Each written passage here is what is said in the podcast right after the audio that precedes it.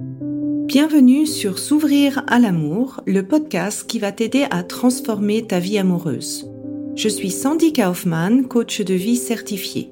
Sur ce podcast, je t'aide à comprendre et à changer tes mécanismes en amour afin de rencontrer la personne qui te correspond et construire une relation de couple épanouie. Tu y trouveras des réflexions, des exercices concrets tirés de mon activité de coach et de l'approche psycho-corporelle que je pratique, ainsi que des conversations inspirantes avec des experts ou des personnes comme toi et moi qui t'expliqueront leur chemin personnel pour s'ouvrir à l'amour.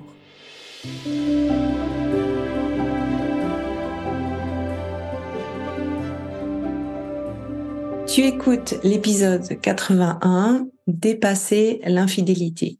Tu te retrouves peut-être dans la situation où ton partenaire, ta partenaire t'a trompé et tu sais pas si tu veux, si tu peux lui pardonner un jour. Tu as l'impression que la confiance en fait au sein du couple elle est brisée et que il ou elle a détruit tout ce que tu as construit et tout ce que vous avez construit à deux par cet acte d'infidélité. Ou bien tu te retrouves en fait dans la situation inverse où toi tu as trompé ton ou ta partenaire et tu le regrettes et euh, tu voudrais en fait dépasser euh, ça dans ton couple et tu as besoin de pistes pour y arriver. Alors dans cet épisode, je vais te donner les étapes qui me semblent indispensables pour dépasser l'infidélité dans ton couple. La première chose que je voudrais aborder, c'est ben, qu'est-ce que c'est l'infidélité? Quelle est la définition qu'on donne à l'infidélité? Est-ce que c'est une histoire d'un soir? Est-ce que c'est une relation euh, secrète euh, qui s'est installée dans la durée et où il y a des sentiments? Est-ce que c'est d'aller voir euh, des films porno? Est-ce que c'est de rester inscrit sur des applications de rencontres en secret? Est-ce que c'est de fantasmer sur son collègue toutes les nuits? Qu'est-ce que c'est finalement? Et j'aime assez bien la définition en fait d'Esther Perel à ce sujet dans son TED Talk sur l'infidélité elle dit que pour elle, en fait, une infidélité, ça remplit trois critères. Il y a l'aspect secret, il y a l'aspect de connexion émotionnelle et une alchimie sexuelle qui est pas forcément réalisée. Et le deuxième point que j'aimerais aborder, c'est finalement pourquoi on est infidèle. Qu'est-ce qui fait que quelqu'un est infidèle à son partenaire? Alors c'est pas pour valider euh, l'infidélité ou donner de bonnes raisons d'être infidèle, mais souvent en fait l'infidélité c'est une conséquence d'un problème dans le couple et pas une cause. Par contre les causes, elles sont totalement différentes si tu es au début d'une relation ou si l'infidélité se produit après plusieurs années de relation, pour moi en tout cas. Quand c'est en début de relation, donc quand je parle de début de relation, je parle principalement avant d'habiter ensemble. Quand l'infidélité se produit à cette étape de la relation, donc je décris plus en détail toutes les étapes d'une relation dans l'épisode 6 sur les six stades d'une relation amoureuse, si tu veux plus d'infos à ce sujet c'est principalement en fait que l'autre personne a changé d'avis sur la relation, ne veut plus être en relation ou n'a plus envie de s'engager plus dans la relation et que cette personne en fait n'a pas pris le temps d'informer correctement l'autre partenaire de sa décision. Et donc, si tu es dans le cas de la personne qui est trompée et si tu as le sentiment que c'est quelque chose qui se répète dans ta vie, bah déjà de un, je te comprends parce que moi c'est personnellement le schéma amoureux que j'ai répété pendant sept ans. Eh bien, ça vaut la peine de comprendre en fait pourquoi tu attires ce schéma de tromperie. Qu'est-ce qui fait que ce schéma se répète dans ta vie amoureuse? Il y a une raison. Et si tu veux en savoir plus, je t'invite à regarder mon webinaire gratuit sur en fait comprendre comment se, se libérer des schémas amoureux. Tu peux le retrouver dans les notes de l'épisode actuel ou bien sur l'URL suivante sandykaufman.ch slash fr slash passé avec un accent où je t'explique ça beaucoup plus en détail. Mais en gros, là, c'est pas un problème, une problématique de couple, c'est une problème de problématique de choix de partenaire Et qu'est-ce qui influence le choix de ton partenaire? Bah, C'est les modèles de ton passé que tu as enregistrés avec tes expériences passées. Quand euh, la tromperie, elle intervient après plusieurs années de relation, l'infidélité, c'est plus un moyen qu'un partenaire a trouvé pour surmonter une crise. Alors ça peut être une crise dans le couple, et donc plutôt que d'affronter le problème de fond, bah, le partenaire va fuir dans l'infidélité, ou bien ça peut être par euh, peur de se séparer, par peur des conséquences de la séparation, et donc le partenaire va aller dans l'infidélité comme solution, ou bien ça peut être une crise, on va dire, tout court, où euh, le partenaire ben, euh, est en train de fuir la personne qu'il est devenu, de fuir sa vie, de fuir sa réalité. Et ici, pour arriver à dépasser euh, l'infidélité, ça demande de comprendre quelle est la crise sous-jacente et que chaque partenaire ait la volonté de surmonter cette crise en étant prêt à se remettre en question. Et donc, la première chose à faire, et surtout pour la personne qui découvre en fait l'infidélité, c'est d'accueillir les vagues émotionnelles c'est pas facile de découvrir l'infidélité euh, de son partenaire. Ça peut remettre euh, beaucoup de confiance en soi en cause. On peut se sentir coupable, on peut se sentir nul, on peut se sentir euh, trahi, blessé, etc., etc. Et en fait, toutes ces vagues qui arrivent au moment de la découverte de l'infidélité, c'est comme une, un mini deuil de la relation qui arrive parce que finalement, tu avais une idée de la relation et tu en découvres une autre réalité. Et donc, tu passes vraiment par les mêmes phases du deuil d'une relation. Ces phases-là, en fait, je te les explique beaucoup plus en détail dans l'épisode 42 et je te donne également des outils pour traverser ces différentes phases. Donc, en résumé, c'est normal de, de passer par une phase de choc, par une phase de déni, par des phases de colère, par des phases euh, de tristesse. Et là, le but, c'est d'aller dans l'accueil de ce que tu es en train de vivre euh, et de ressentir comme émotion, pas essayer de mettre un couvercle, pas essayer de les minimiser, euh, mais vraiment de les accueillir et de les accueillir par le corps. Donc, dans l'épisode 42, je te donne beaucoup d'outils de respiration, des mouvements que tu peux faire pour vraiment te soulager euh, dans cette vague.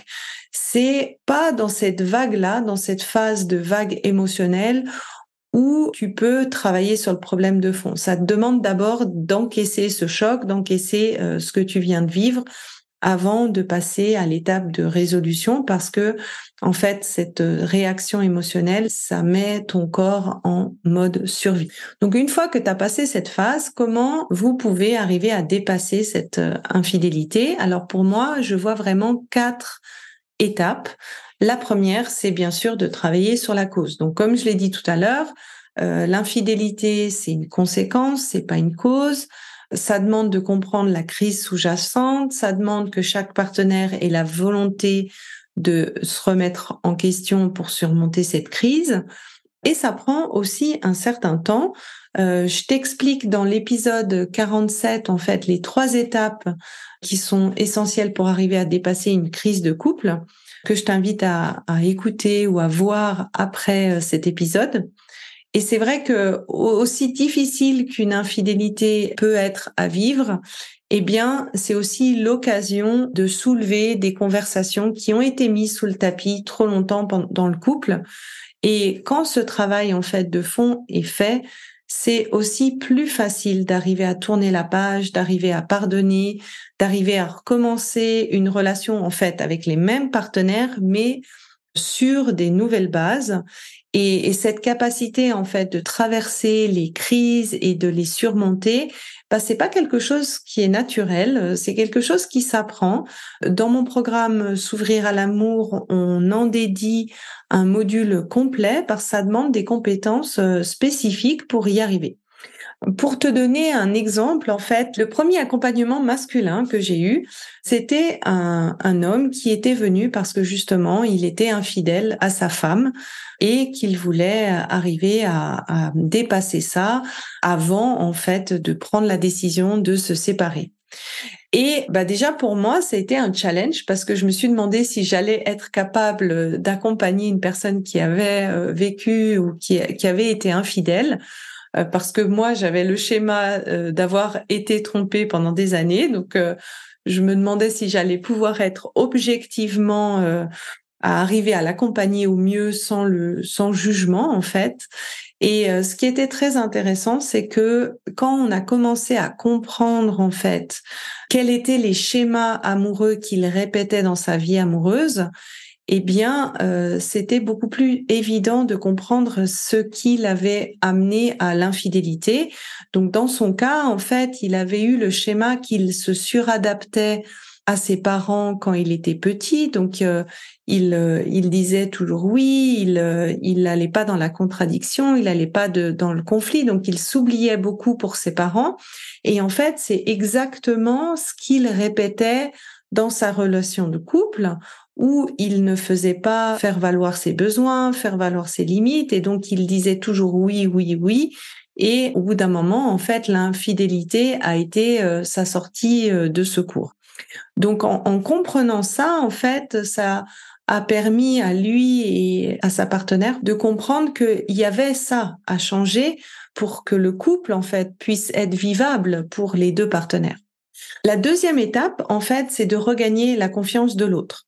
Alors, oui, l'infidélité, c'est une conséquence, mais c'est aussi un choix. C'est-à-dire que le partenaire a quand même choisi cet acte plutôt qu'un autre. Plutôt que de se séparer, plutôt que d'aller manger des biscuits, plutôt que autre chose. Enfin, vous voyez.